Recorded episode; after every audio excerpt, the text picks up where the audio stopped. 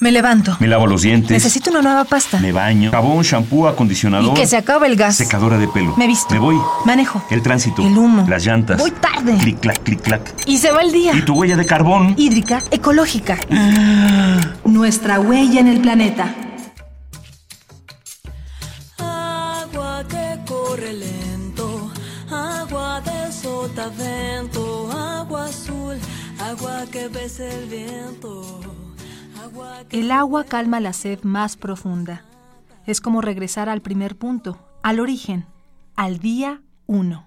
El agua ha reconfortado nuestro ser, además de movilizar la maquinaria que llevamos dentro. En innumerables campañas se nos ha dicho que gota a gota el agua se agota. Pero, ¿no será esto un mito? En efecto, el agua del planeta es la misma, solamente se encuentra en constante movimiento, va cambiando de un estado a otro. Es como dijo el célebre Antoine Lavoisier, la materia no se crea ni se destruye, solo se transforma. Entonces, ¿no corremos peligro? Por supuesto que sí. Día tras día las reservas de agua dulce se están terminando debido a las alteraciones del clima. Vivimos en el Antropoceno, un periodo marcado por la actividad humana que, si bien ha traído grandes avances en la calidad de vida, también ha deformado nuestro gran planeta azul. El agua fluye, Se evapora se condensa hasta formar nubes y regresa a su cauce en forma ah, de lluvia. Contemplar la lluvia inspira y hasta relaja, pero veámosla desde otra perspectiva. Para evaporar un gramo de agua se necesitan aproximadamente 540 calorías, lo que equivale a la energía que una lámpara de 7 watts genera durante 5 minutos. Imagínate cuántas lámparas se necesitan para evaporar un río, o peor aún, para derretir un glaciar.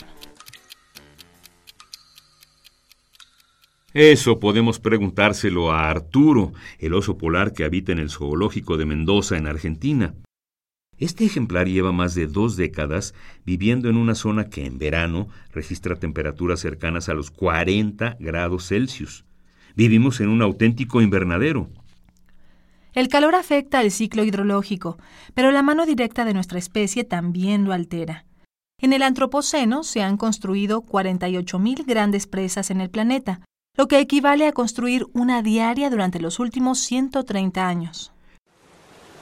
Las presas de agua han llevado el líquido vital a cientos de lugares, pero también han desviado los ríos, lo que altera el ciclo, reduce la cantidad de agua y por ello se tiende a explotar otros acuíferos. Hace poco los medios informaron de la desaparición del mar Aral, ubicado en la región central de Asia.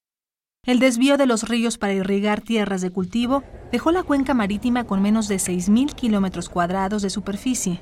Hoy de esa mar no queda casi nada.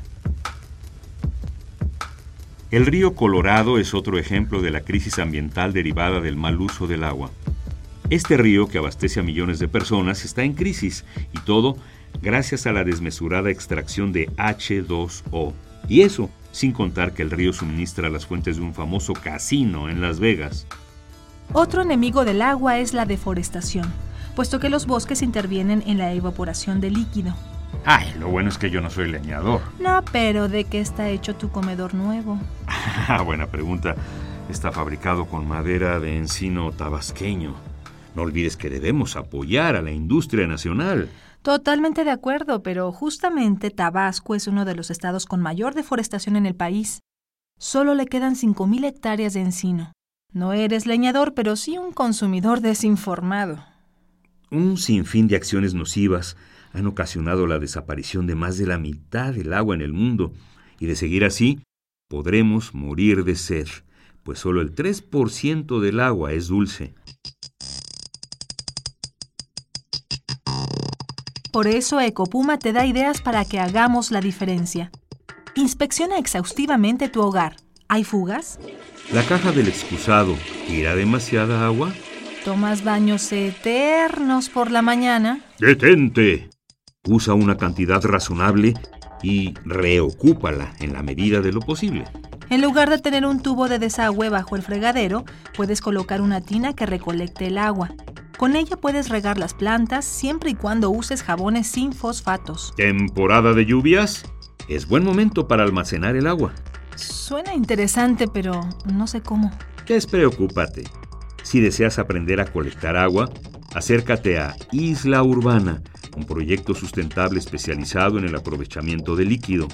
Para mayores informes, llama al 54 46 48 31 o visita su página de internet www.islaurbana.mx. Hagamos la diferencia. Ecopuma, Universidad Sustentable. Huella de carbono, hídrica, ecológica. Huella humana. Pasos inmediatos. ¿Cuál es la dimensión de tus pisadas? Nuestra huella en el planeta.